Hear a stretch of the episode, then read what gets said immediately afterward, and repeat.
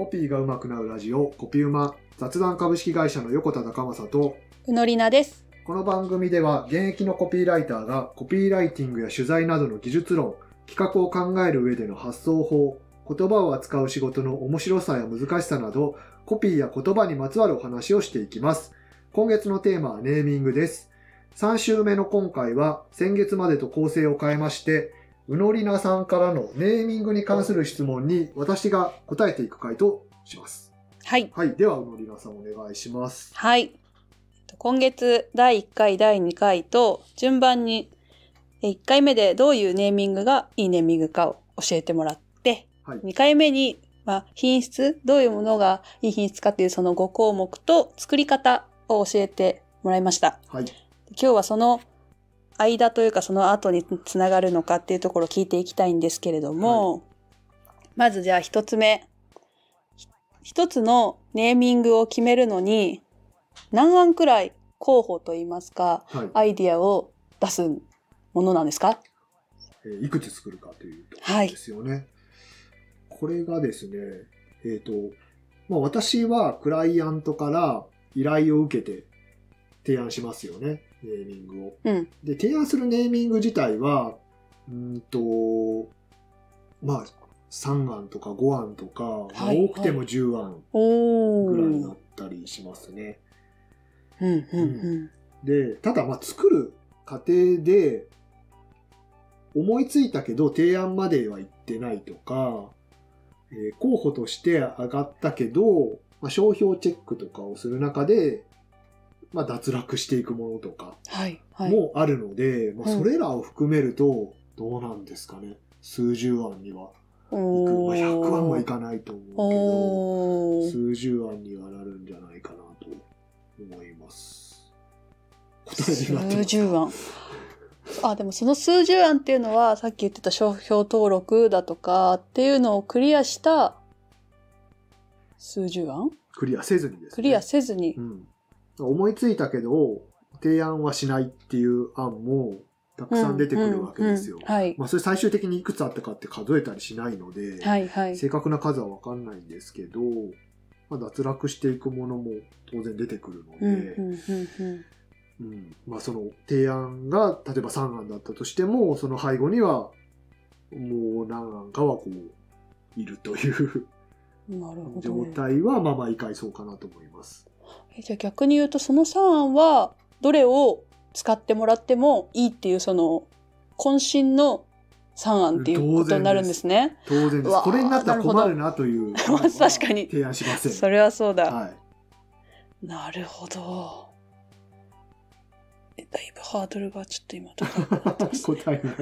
はい、ありがとうございます。では続いて、はい。あのー前回の放送のところで、はい。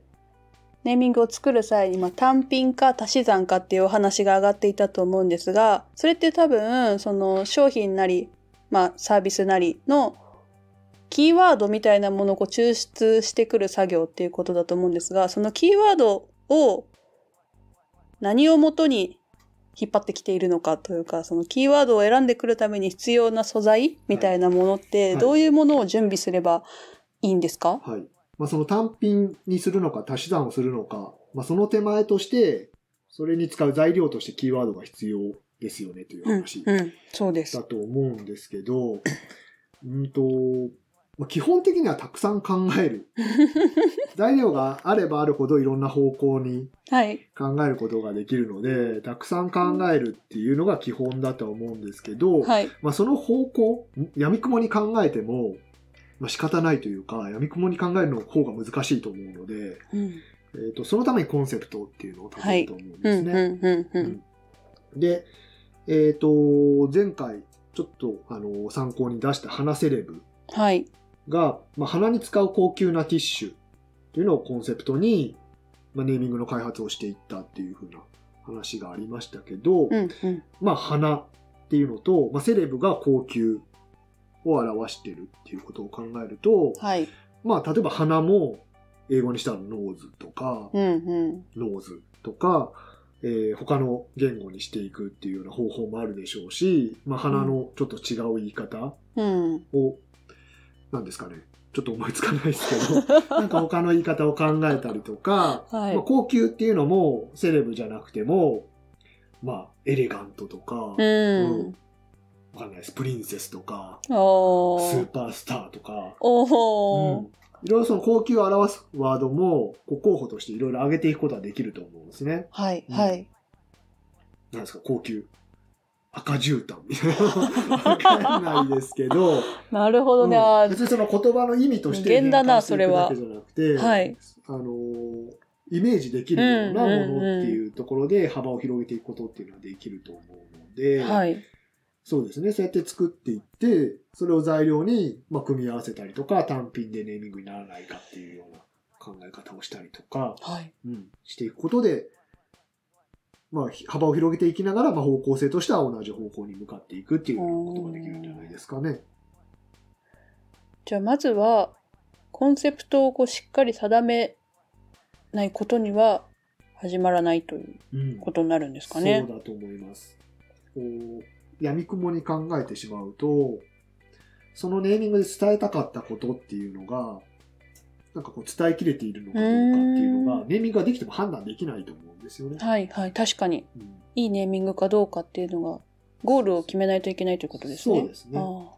えそれで言うとじゃあそのコンセプトとして定めたキーワードはいくつぐらいが最適なんですか？今花セレブの例で言うともしかしたら違うかもしれないですけど花と高級感っていうところから膨らませていったんじゃなかろうかっていうとキーワード2つじゃないですか。これって2つぐらいがちょうどいいんですか？そうですね。ただ、まあ一つで作ることもできるし、え？まあそうか、言い換えていけばいいってことですか、うん。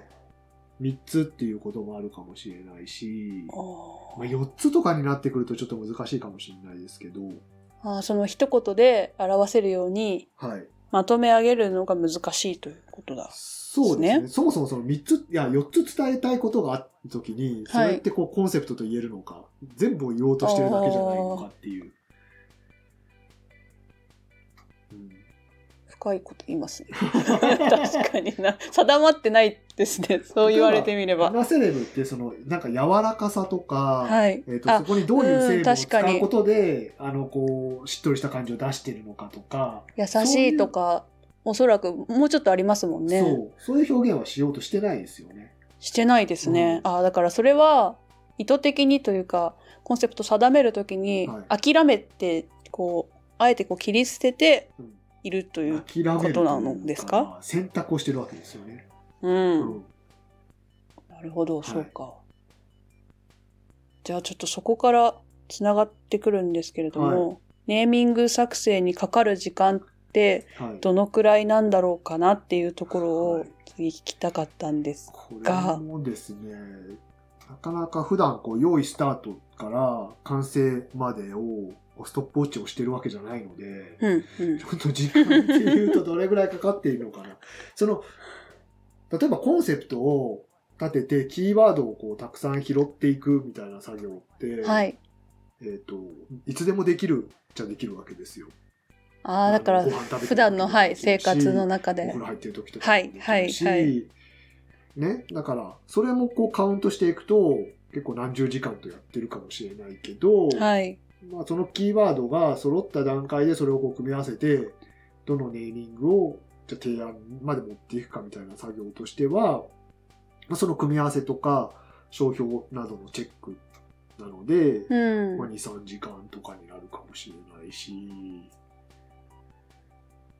なるほど。あ、まあでもそのキーワードを、それはキーワードが決まってからの話で、うんその手前も含めると、うんもっともっとじゃあ、時間もかかっていくし、まあ、そのネーミングの依頼を受けてから提案するまでずっと考えてるとも言えますよね。それって。